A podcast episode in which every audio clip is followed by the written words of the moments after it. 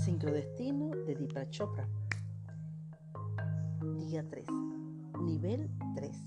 El ámbito no circunscrito. El tercer nivel de existencia es la inteligencia o conciencia. Se le ha llamado ámbito virtual, ámbito espiritual, cambio de potencial, ser universal o inteligencia no circunscrita. Aquí es donde la información y la energía surgen de un mar de posibilidades. El nivel más fundamental y básico de la naturaleza no es material, ni siquiera es un caldo de energía e información, es potencial puro.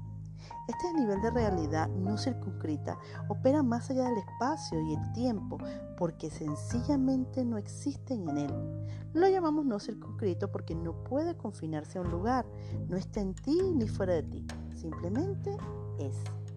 La inteligencia del ámbito espiritual es la que organiza el caldo de energía en entidades conocibles. Es lo que agrupa las partículas cuánticas en átomos, los átomos en moléculas, las moléculas en estructuras. Es la fuerza organizadora que está detrás de todas las cosas. Puede ser difícil asimilar este concepto. Una manera relativamente sencilla de pensar este ámbito consiste en reconocer la naturaleza dual de tus pensamientos. Mientras lees estas palabras, tus ojos están viendo la impresión de la página. Tu mente está traduciendo la impresión a símbolos, letras y palabras y tratando de deducir su significado. Pero reflexiona un momento. ¿Quién es el que está leyendo? ¿Qué es esa conciencia que trae detrás de tus pensamientos? Date cuenta de la dualidad de estos conceptos internos. Tu mente está ocupada decodificando, analizando y traduciendo. Entonces, ¿quién está leyendo en realidad? Con este ligero cambio en tu atención podrás darte cuenta de que existe una presencia interna, una fuerza que simplemente vive las experiencias. Esta es el alma o inteligencia no circunscrita y tu vivencia tiene lugar en el nivel virtual.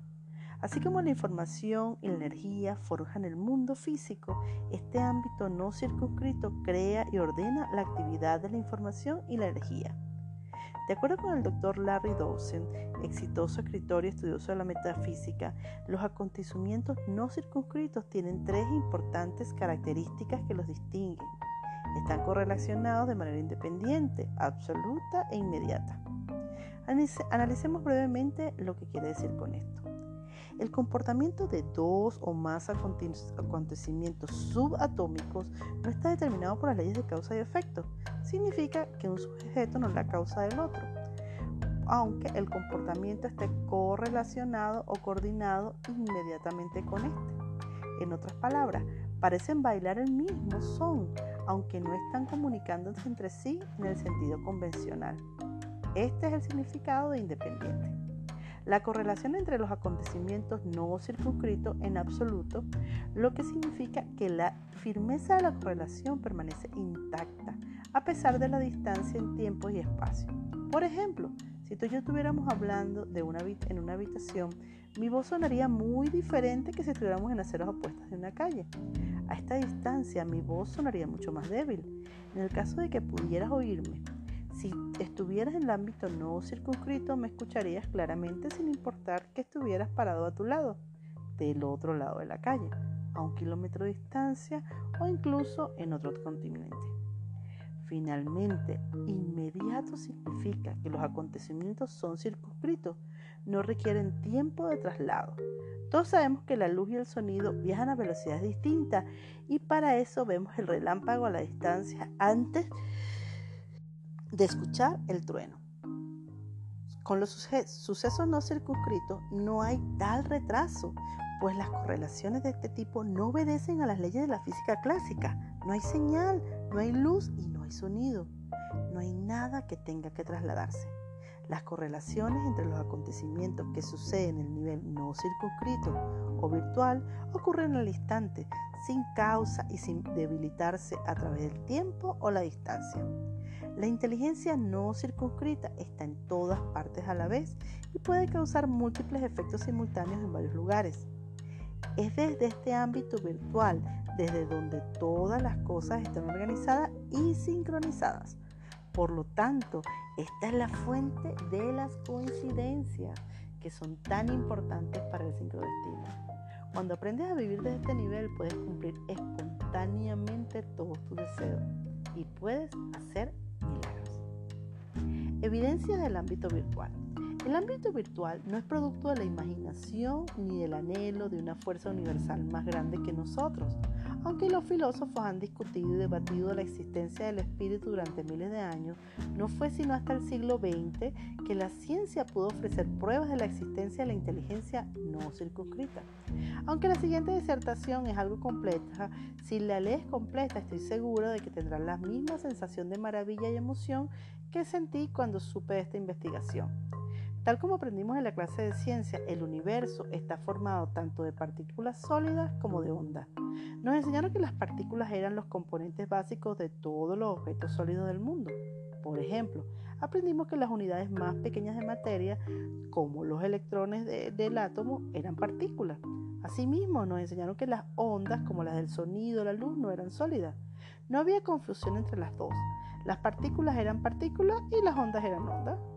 Lo que los físicos descubrieron posteriormente es que una partícula subatómica es parte de lo que se conoce como paquete de onda. Aunque las ondas de energía normalmente son continuas, con cimas y depresiones separadas uniformemente, un paquete de onda es una concentración de energía. Imagina una pequeña pelota de estática con cimas y depresiones rápidas y marcadas que representa la amplitud de la onda. Entonces aparece un dibujo de una onda, que es así como una especie de ola, y el paquete de onda aparece así como una rayita y como un circuito, como, cuando como se mueve un circuito eléctrico. Hay dos preguntas que podemos formular sobre la partícula de este paquete de onda. ¿Dónde está? ¿Cuál es su velocidad? Los físicos descubrieron que podemos hacer una de estas preguntas, pero no ambas. Por ejemplo, cuando preguntamos dónde está y circunscribimos una onda partícula a un lugar, entonces se convierte en una partícula.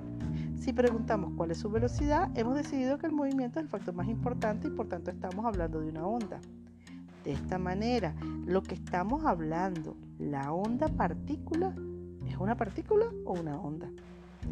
Depende de cuál de las dos preguntas formulemos. En cualquier momento, esa onda puede ser partícula o bien una onda, pues no podemos conocer su ubicación y su velocidad al mismo tiempo. De hecho, mientras no midamos su emplazamiento o su velocidad, es partícula y onda al mismo tiempo. A esto se le conoce como principio de incertidumbre de Heisenberg. Se trata de uno de los conceptos básicos de la física moderna. Imagina una caja cerrada con una onda partícula en su interior.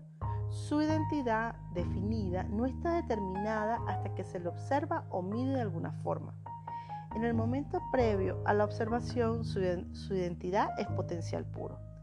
Es tanto una onda como una partícula y existe solo en el ámbito virtual, después de que tiene lugar la observación o la medición. El potencial se desploma y se convierte en una entidad única o una partícula o una onda. Dado que normalmente evaluamos el mundo a través de los sentidos, la idea de que algo puede existir en más de un estado a la vez se opone totalmente a lo que nos dice nuestra intuición. Pero esa es la magia del mundo cuántico. Un famoso experimento de pensamiento creado por el físico Erwin Schrödinger muestra los extraños acontecimientos que son posibles gracias a la física cuántica. Imagínate que tiene una caja cerrada que contiene una onda partícula, un gato, una palanca y un recipiente con la tapa suelta de comida para gato. Si la onda partícula se convirtiera en partícula, pondría en acción la palanca, estaría levantada la tapa del recinto de comida y el gato comería. Si la onda partícula se convirtiera en onda, la, la tapa permanecería en el recipiente. Si abriéramos la caja y por lo tanto hiciéramos una observación, veríamos un recipiente vacío y un gato feliz, un recipiente lleno y un gato hambriento. Todo el tiempo del, del tipo de observación que hagamos, pero esta es la parte que deja la mente atónica. Antes que veamos dentro de la caja y hagamos una observación, el recipiente está vacío y el lleno. Y el gato está simultáneamente satisfecho y hambriento. En este momento ambas posibilidades existen al mismo tiempo. La observación es la que convierte la posibilidad en realidad. Por increíble que suene, recientemente los físicos realizaron un experimento que probó este fenómeno demostraron que un átomo cargado y no observado de berilio era capaz de estar en dos lugares al mismo tiempo. Quizás lo más difícil de creer es la noción de que dos lugares distintos pueden ser producto de la percepción. En otras palabras, dos sucesos, dos sucesos correlacionados y en dos lugares diferentes pueden ser de hecho los movimientos de un solo suceso. Imagina que hay un pez en una pecera que dos cámaras de video están grabando sus movimientos. Las dos cámaras se ubican en un ángulo recto y proyectan sus imágenes respectivas en dos pantallas distintas que están en otra habitación. Tú estás sentado en esta habitación mirándola. Observas dos peces diferentes y te sorprende el comportamiento de uno se correlaciona inmediatamente con el del otro. Por supuesto, tú no sabes qué está pasando detrás de las cámaras. Si lo supieras, verías que se trata solamente de un pez. Si colocáramos muchas cámaras en ángulos distintos y proyectáramos imágenes en diferentes pantallas en la misma habitación, te sorprendería la correlación de los diferentes peces al instante. Los grandes visionarios de las tradiciones místicas sugirieron que los que experimentamos todos los días es una realidad. Justo antes de cortar la cinta y abrir las tapas, yo creo en una imagen mental de lo que quiero que contenga la caja. Cuando la abro descubre que contiene justo lo que imaginé, un violín. Pero eso es solo la mitad del milagro. Cuando tú abres tu caja, también contiene un violín.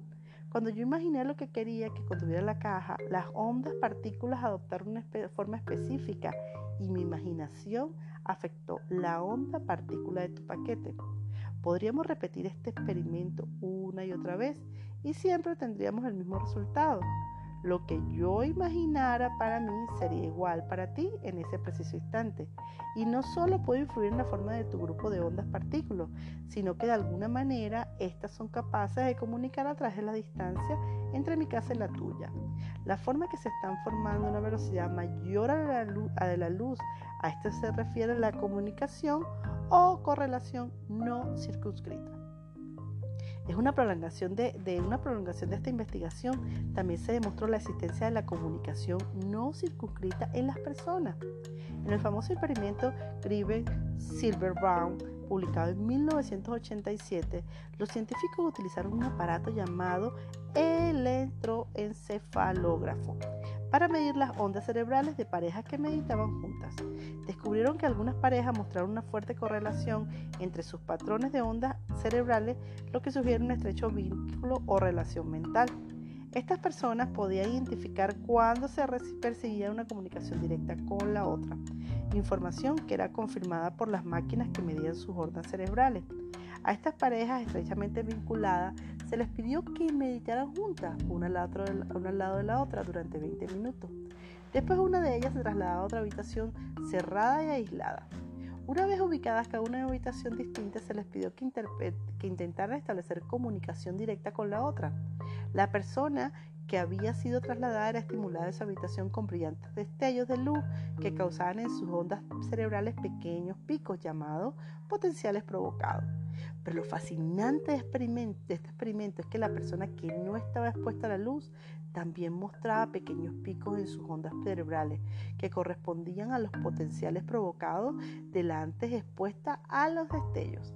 Así pues, estas dos personas estaban conectadas en un nivel profundo por medio de la meditación y esa conexión provocaba reacciones físicas mesurables en ambas, incluso en la que no estaba expuesta al estímulo luminoso.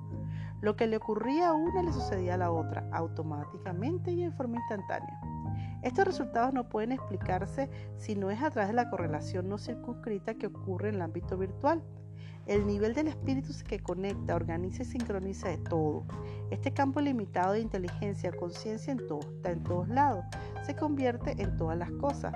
Lo hemos visto operar en el nivel de las partículas subatómicas, el componente básico de todas las cosas. Y lo hemos visto conectar a dos personas a un nivel que trasciende las divisiones. Sin embargo, no es necesario entrar en un laboratorio para ver que a esta inteligencia no circunscrita en acción. Las pruebas están por todos lados, en los animales, en la naturaleza e incluso en nuestro cuerpo.